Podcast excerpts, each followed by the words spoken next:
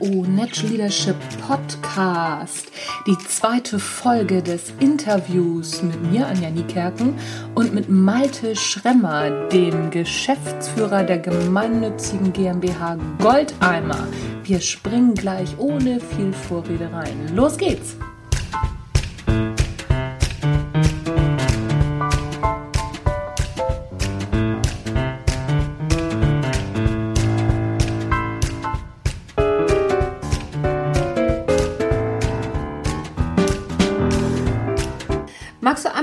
Erklären, was ein Trello-Board ist? Ich weiß nicht, ob das jeder Hörer schon kennt.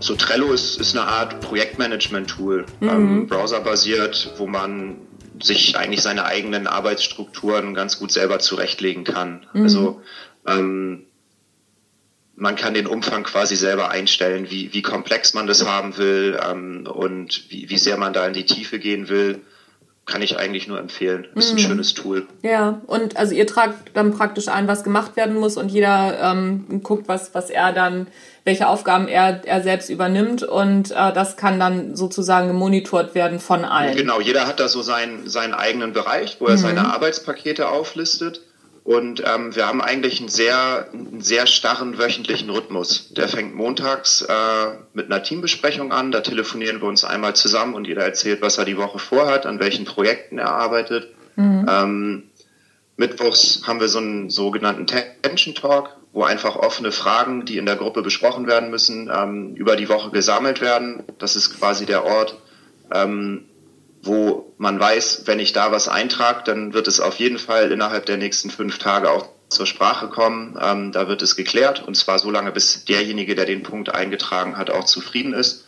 Und ähm, jeden Freitag beziehungsweise am Wochenende schreibt dann jeder ein, ein kleines Protokoll von einer halben Seite runter, ähm, wo der Stand bei seinen Arbeitspaketen ist oder auch nicht. Und so halten wir eigentlich durch einen relativ schlanken, simplen Prozess äh, die Transparenz und die Übersichtlichkeit über, über die ganzen Projekte ähm, am Laufen. Mhm. Das hat sich jetzt über die letzten drei Jahre total schön etabliert. Also es ist eine, eine total schlanke Methode, das zu machen. Mhm. Und ähm, alle müssen natürlich sehr diszipliniert an, an dieser Dokumentation auch arbeiten, aber das sind dann im Endeffekt vielleicht zehn Minuten am Tag und äh, alle sind zufrieden und es gibt halt keine, ähm, keine impliziten, expliziten Annahmen, keine Missverständnisse. Also da, da reduziert man schon relativ viel Frustpotenzial von Anfang an. Hm, hm.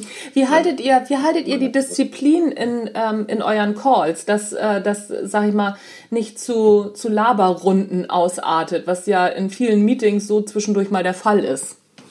Mhm. Ähm, indem wir einfach Punkt für Punkt alles durchgehen. Es gibt meistens einen Moderator, also so ich sag mal der ähm, der Spielleiter, mhm. der dann halt auch sagt so, nee, sorry, das ist jetzt hier gerade nicht Teil der Diskussion, ähm, das können wir später besprechen, aber jetzt geht's halt gerade um den Punkt. Also dass wir halt nicht abdriften und ähm, so funktioniert das eigentlich ganz gut. Also wir kriegen es teilweise hin, äh, 20, 30 Punkte innerhalb von 60 Minuten abzuhaken, mhm. wo wir früher wahrscheinlich drei Stunden für gebraucht hätten. Ja. Und ähm, und bei uns hat auch keiner Lust auf Laberrunden. Also mhm. das ist vielleicht auch nochmal relativ wichtig. Jeder hat halt auch Lust dann, die, die Teamrunden möglichst schnell abzuhaken und äh, wirklich weitermachen zu können. Mhm. Und jetzt sich nicht in, in Grundsatzdiskussionen zu verfransen. also wir arbeiten zum Beispiel auch ohne, ohne Basisdemokratie. Also es ist nicht so, dass äh, alle sechs Leute immer ähm, einer Meinung sein müssen, sondern eher okay, das ist mein Bereich und ich habe da den Hut auf und ich hole mir auch von allen Feedback ein, aber wenn ich glaube, ähm, so wie ich es vorhabe, die Entscheidung zu treffen, dann treffe ich sie eben auch so mit mhm. allen Konsequenzen. Und das, das hält halt auch einfach, also es, es gibt mehr Möglichkeiten auf jeden Fall dadurch. Man ist ein bisschen agiler und ähm, muss halt eben nicht immer darauf warten, dass man am Ende einen schlechten Kompromiss macht, sondern im schlimmsten Fall eine kleine falsche Entscheidung. Aber es kann halt sehr viel mehr Positives bewirken. Mhm. Aber das, also du sprichst da was so unglaublich gelassen aus, was eine große Nummer ist für viele Führungskräfte. Ne? So einmal zu sagen, so komm, lieber mal eine, eine kleine falsche Entscheidung, aber dafür also zu vertrauen, dass derjenige, der da am Ruder sitzt, dass der das schon kann und dass er sich das schon gut überlegt hat. Vertrauen ist ein großes Thema. Ist das bei euch gewachsen oder war das von Anfang an so da? Nee, das ist gewachsen über die Zeit. Also wenn, wir hatten auch unsere Krisen und äh, haben keinen vernünftigen Umgang damit gefunden. Ähm, das ist jetzt über die letzten drei Jahre wirklich, wirklich äh, als, als Grundprinzip entstanden und was uns ganz viel Sicherheit gegeben hat, ist ähm, einfach eine, eine Grundannahme, die, die heißt, jeder, der hier bei Gold einmal arbeitet und ähm, der sich hier irgendwie einbringt, ähm, der hat ja tendenziell immer genau dieselbe Vision wie wir alle, nämlich Klos für alle. Das heißt, niemand trifft vorsätzlich schlechte oder falsche Entscheidungen. Davon muss man einfach ausgehen. Und ähm, mit ja, mit der Annahme, dass man sich das halt auch immer wieder in den Hinterkopf ruft, ähm, wird natürlich ganz viel Vertrauen aufgebaut, weil wenn man sagt, hey, also ich bin mir jetzt nicht ganz sicher, das, was du da vorhast, ob das wirklich eine gute Idee ist, ähm, aber es ist dein Bereich, du kümmerst dich äh, zehnmal so viel äh, um dieses Thema als ich. Du wirst da schon vernünftig recherchiert haben und einen guten Überblick haben. Dann vertraue ich dir jetzt einfach mal, dass das schon ähm, im Sinne des Projekts eine vernünftige Entscheidung sein wird. Und ähm, dann will ich mich da auch gar nicht weiter einmischen. Und das hat sich mittlerweile ganz gut bewahrheitet, dass das äh, in den meisten Fällen auch gut funktioniert. Hm, hm. Also man muss dann die Erfahrung auch machen, ne? dass, dass es funktioniert. Man muss dann einfach mal vertrauen und äh, ja, dass das unangenehme Gefühl, was man dann zwischendurch mal hat, weil man irgendwie, keine Ahnung, es doch kontrollieren will, das dann auch mal nach hinten stellen, oder? Ja, total. Aber ich glaube, also dieses Kontrolle, das ist eh nur so ein Pseudo-Gefühl. Also im Endeffekt, man kann nicht wirklich viel kontrollieren. Von mhm. der Arbeitszeit bis zu Ergebnissen. Ähm, das ist immer eine gefühlte Sicherheit und äh, deswegen ist es eigentlich besser, die Leute machen zu lassen und ähm, einfach darauf zu setzen, dass je mehr Eigenverantwortung sie übernehmen, umso eher ähm, kann auch jeder sein Potenzial entfalten und das wird sich dann am Ende positiv aufs ganze Projekt auswirken. Ja, ja, da bin ich total bei dir, finde ich total gut. Wie sieht dein Alltag eigentlich heute aus? Bestückst du noch selbst Festivaltoiletten? Ja, klar. Also nicht mehr so viel wie noch vor zwei Jahren. Also dieses Jahr waren es tatsächlich nur zwei Veranstaltungen. Ähm, das waren auch mal zwölf oder 15. Ähm, wir haben uns mittlerweile ein bisschen breiter aufgestellt. Mhm. Aber ähm, also unsere Bandbreite hat sich halt auch ein bisschen erweitert. Wir haben mittlerweile eine eigene Produktpalette. Ähm, wir haben eigenes Klopapier, was es in vielen Supermärkten in Deutschland mittlerweile gibt. Mhm. Wir machen jetzt die ersten Schritte in, in, den, in den internationalen Kontext, wo eigentlich noch sehr viel, sehr viel Raum ist, sich äh, auch weiter zu entfalten. Und das sind jetzt wohl Aufgaben, die, die bei mir in den letzten Jahren angewachsen sind. Also mhm. wir fliegen zum Beispiel jetzt im Januar für drei Wochen nach Äthiopien, ähm, okay. um da einen Projektpartner zu besuchen und auch äh, um unsere Goldeimer-Philosophie dort mal auszuprobieren. Also kann Sanitärversorgung in Verbindung mit, mit Spaß und Unterhaltung auch in Äthiopien klappen. Mhm. Ähm, und da hat sich schon ein bisschen jetzt ausgeweitet in den letzten Jahren, klar. Aber ich bin auch immer noch gerne auf Veranstaltungen und äh, auf Festivals und habe natürlich auch Bock da zu sehen, wie, wie sich das Ganze da weiterentwickelt und ob die Idee, die wir vor fünf Jahren angefangen haben, auch immer noch genauso gut funktioniert wie heute. Mhm, mh. Ja, spannend.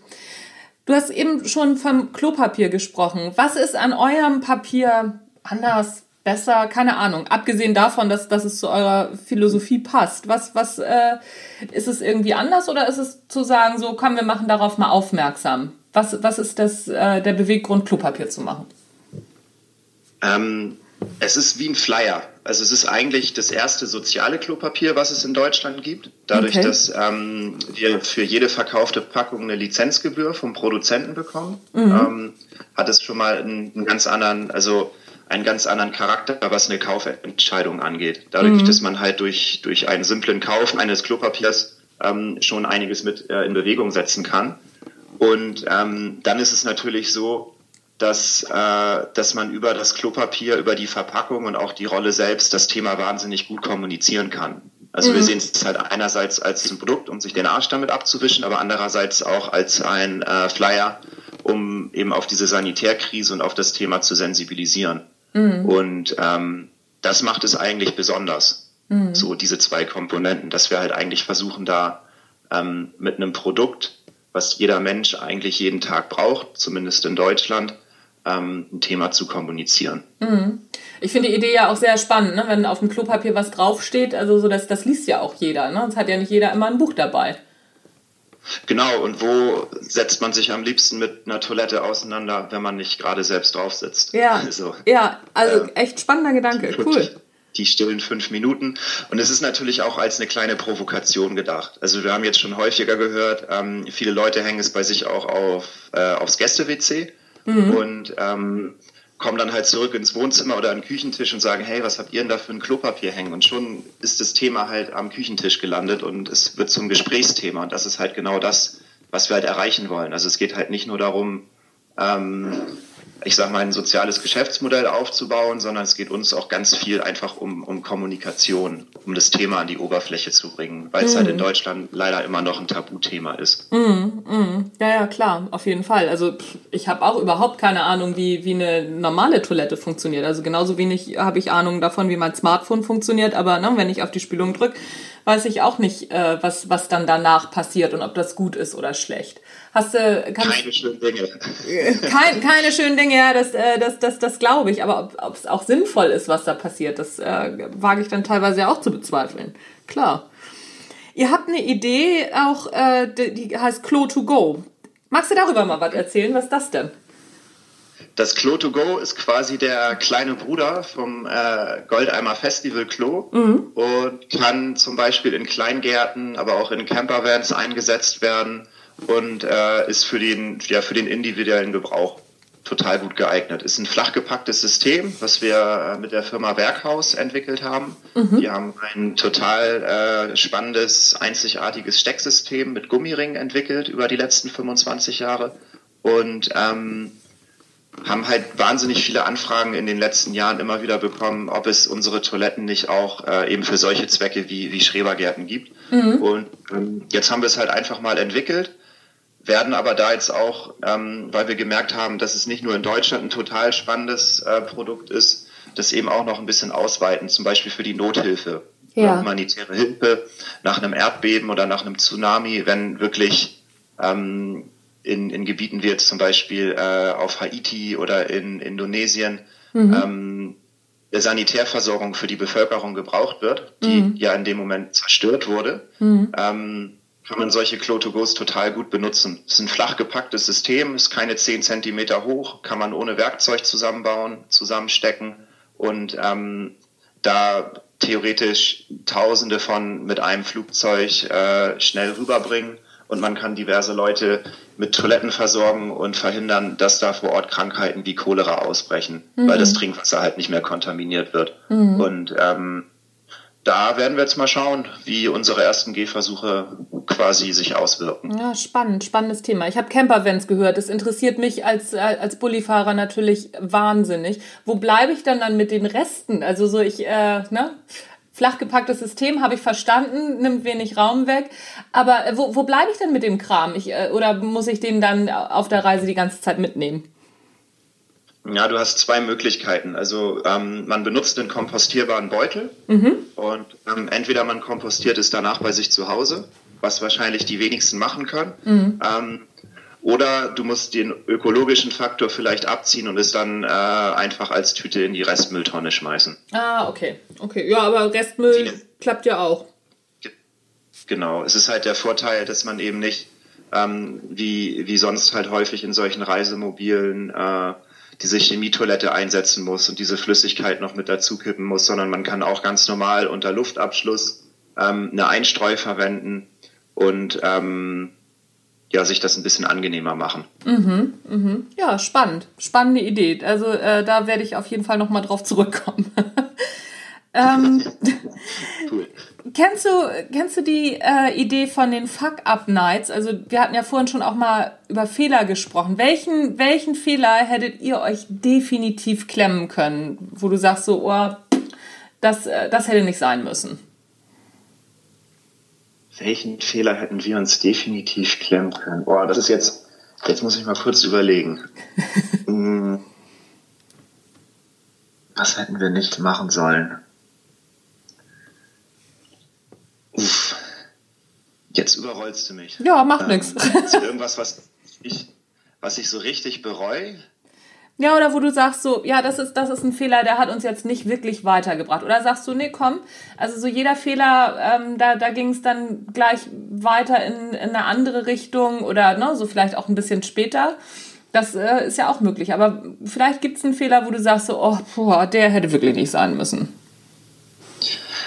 Ähm, Nee, fällt mir gerade tatsächlich nichts ein. Also wir haben, ich, ich habe mich in ganz zynischen Fragen tatsächlich gefragt, was mache ich hier eigentlich? Also mhm. warum habe ich das überhaupt mal angefangen? Mhm. Ähm, so an den Tagen, wo man nach zwei Tagen ohne Schlaf äh, auf so einer Veranstaltung zwischen 20.000 besoffenen äh, jungen Leuten steht und ähm, da für die coole Toiletten hinstellt, aber selber komplett ausgelaugt und ausgezehrt ist, hatte ich schon manchmal den Moment mir gedacht, boah, also ähm, irgendwie ein schönes Gehalt verdienen und äh, an einem anderen Ort gerade zu sein, wäre schon auch mal nicht schlecht. Mhm. Aber so grundsätzlich, ähm, so richtig, also so richtig, richtig was in Sand gesetzt und das bereut, dass wir den Fehler gemacht haben, das, da fällt, also ich, ich würde ich dir sonst noch mal per Mail schicken, aber mir fällt nichts ein. nee, finde ich also aber gut. fällt mir das auch so eine halbe Stunde später ein, aber ja.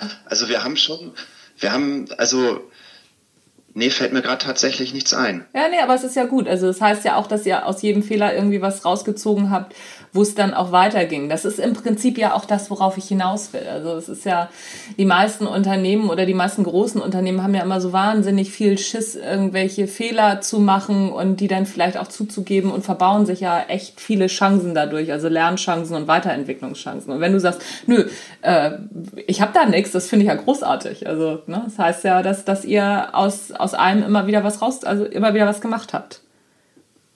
Ja, also ich, ich glaube, also wir sind alle große Fans von Fehlerkultur mhm. und ähm, also machen halt auch, ich glaube, lieber ganz viele kleine Fehler, die jetzt nicht, nicht eine massiv große Auswirkungen auf, auf den Gesamtkomplex haben, statt einen ganz großen Fehler. Ja. Und ähm, was, was wir auch immer versuchen, ist nicht überheblich zu werden. Also wenn es mal gut läuft, dann wollen wir jetzt nicht auch direkt abheben und äh, rumlaufen und sagen, äh, uns, uns gehört die Welt, ähm, sondern, sondern eher ein, ganz langsames, gesundes Wachstum, also ähm, mhm. da anregen. Und vielleicht führt das dazu, dass, dass wir manchmal auch ein bisschen zögerlich sind und ähm, deswegen eher kleinere Fehler machen und jetzt nicht riesengroße Fehlentscheidungen. Mhm. Aber ich werde noch mal drüber nachdenken. Mir fällt bestimmt noch was an. Dann spreche ich dir das auf die Mailbox. Ja, sehr gut, sehr gut. Dann schneide ich das da einfach noch mit rein. Ja.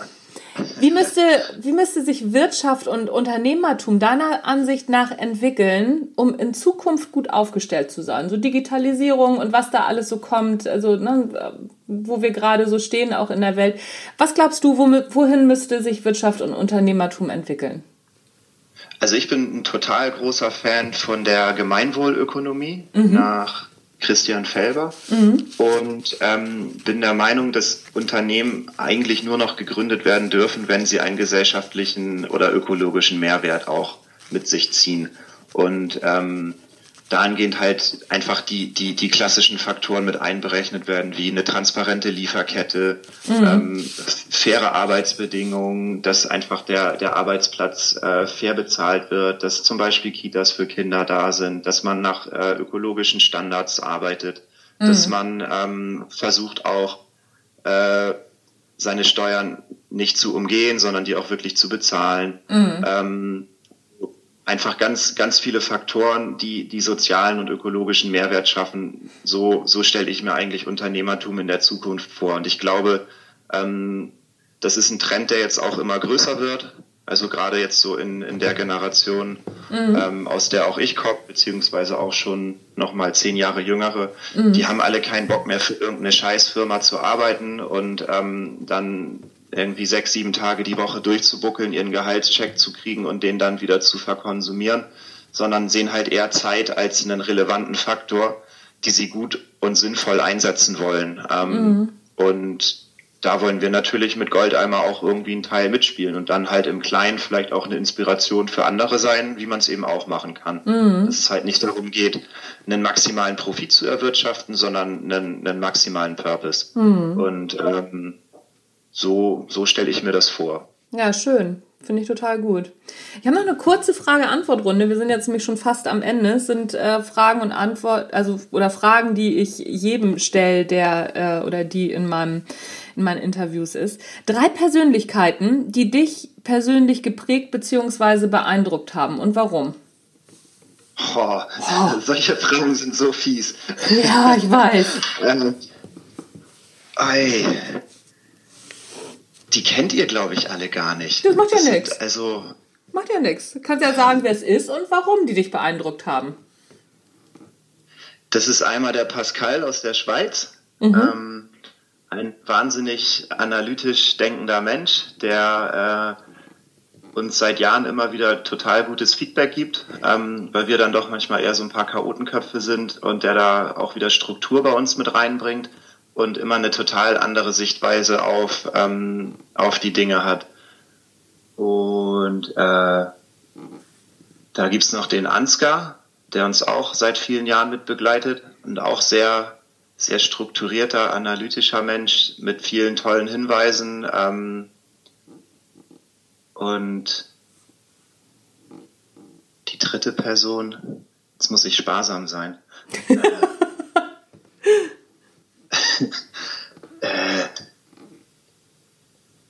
die dritte Person. Kann auch jemand sein, kann auch eine Persönlichkeit sein, die du nicht persönlich kennst. Also, ne, es kann, also, wer dich beeindruckt hat und warum? Ja, Personenkult, ich weiß nicht. Also, es gibt, mit solchen Fragen überrascht man mich immer. Da muss ich immer lange überlegen.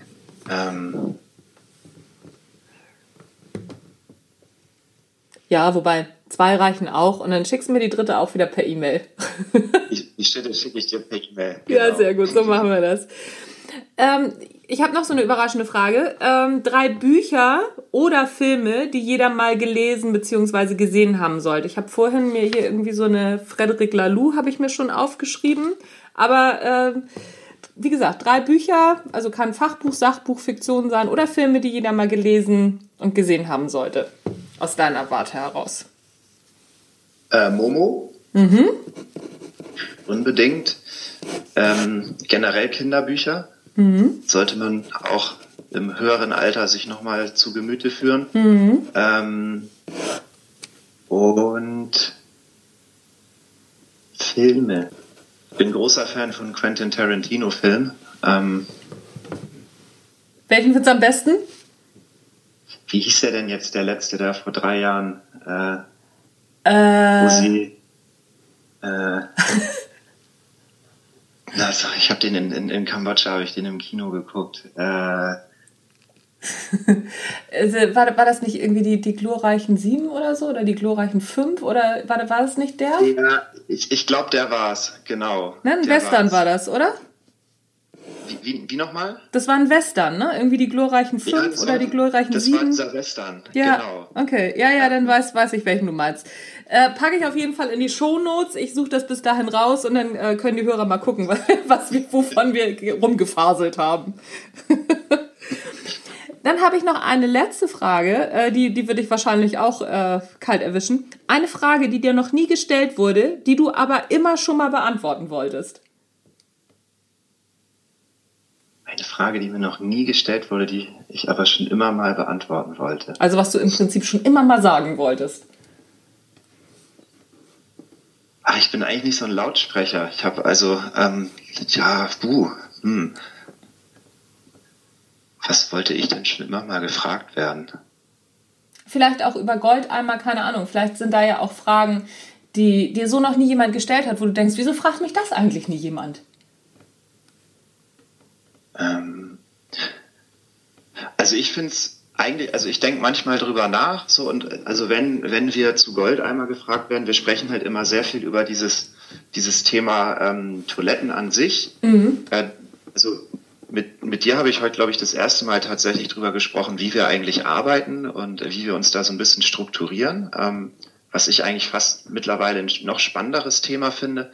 Was ich aber auch total spannend finde, wofür sich auch relativ wenig Leute interessieren, ist, was wir eigentlich davor gemacht haben. Also Mhm. Ähm, ich habe zum Beispiel mit, ich weiß nicht, 14 angefangen, mit 80er Jahre Lego Eisenbahn zu handeln auf Ebay.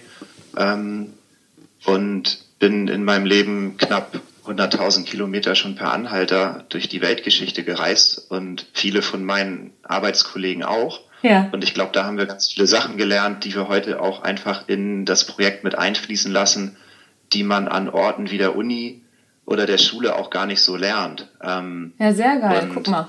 Cool. Dass dieses Karrieredenken, also so schnell aus der Schule in die Ausbildung, ins Studium rein und dann in den Job, manchmal vielleicht gar nicht so wichtig ist. Und also wir sind alles, ich glaube, wir sind alles Studienabbrecher mhm. bei uns bei Gott einmal. Also nicht Abbrecher, aber wir haben mindestens ein Studium jeder mal abgebrochen.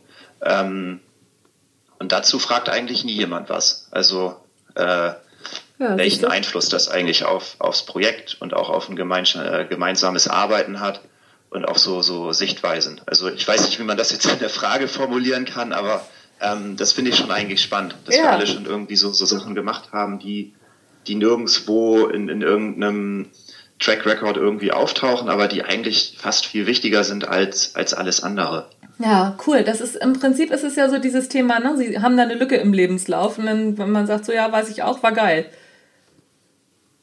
Oder? Ja, genau. Ja, voll. Total. ja, sehr schön. Das lasse ich einfach so stehen. Äh, ich finde, das ist ein sehr, sehr schönes Schlusswort. Diese, äh, ich bin so froh, dass ich auf diese letzte Frage gekommen bin, weil da, äh, also da erzählen die Leute dann wirklich auch so spannende Sachen, auf die ich dann eben auch nicht komme, also als, als Frage. Das finde ich mal total gut. Und das finde ich jetzt richtig spannend, was du da erzählt hast, dass gerade diese, diese Sachen, die man außerhalb von Schule und Ausbildung erlebt, dass die doch ungemein wichtig sind für ja, für das, was man so macht und auf die Beine stellt und für einen selber, oder? Für die persönliche Entwicklung. Cool. Sehr ja, das schön. hat man mit dem Stift neben dem Blatt Papier geschrieben, ne? Ja, genau. Ja, ja, sehr, ja, richtig, richtig toll, richtig, richtig schön. Meine, ne, so in diesem Podcast geht es ja nicht nur um Führung, sondern eben auch um Persönlichkeitsentwicklung. Deswegen bin ich so glücklich, dass du das jetzt sagst. Finde ich total gut. Malte, ja, ich, Malte, ich danke dir für deine Zeit, für das Interview und ich glaube, dass für die Hörer da echt viel dabei war. Vielen Dank.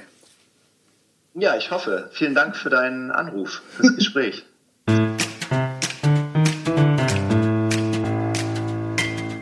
Ja, das war's mit dem Interview mit Lasse Schremmer, dem Geschäftsführer von Goldeimer. Ich fand da war wirklich richtig viel mit dabei. Es hat mir natürlich auch wahnsinnig viel Spaß gemacht zu erfahren, wie das so mit Toiletten und allem Möglichen so funktioniert. Aber eben auch, wie spielerisch die Jungs da rangehen oder rangegangen sind und wie offen auch fürs Scheitern und wie wichtig dann doch auch mal das neben dem Papierschreiben ist. Fand ich ganz, ganz großartig. Das war's für heute von mir. Wenn du Ideen hast übrigens zu Interviewpartnern oder auch Kontakte zu Interviewpartnern hast, wo du sagst so, oh Mensch, das wäre auch mal spannend, immer her damit. Freue ich mich total drüber. Es wird in der nächsten Zeit natürlich auch noch ganz viele andere spannende Interviewpartner geben. Ein paar habe ich schon im Kasten, ein paar sind noch geplant wie das alles so ist. Ach, Hütz mit dem Mütz. Ich höre jetzt auf. Das war's. Natural Leadership Podcast. Mein Name ist Anja Niekerken. Ich freue mich, wenn du auch beim nächsten Mal wieder dabei bist. Und ich verlinke dir natürlich alle Vorschläge von Lasse in den Shownotes. Tschüss, bis zum nächsten Mal.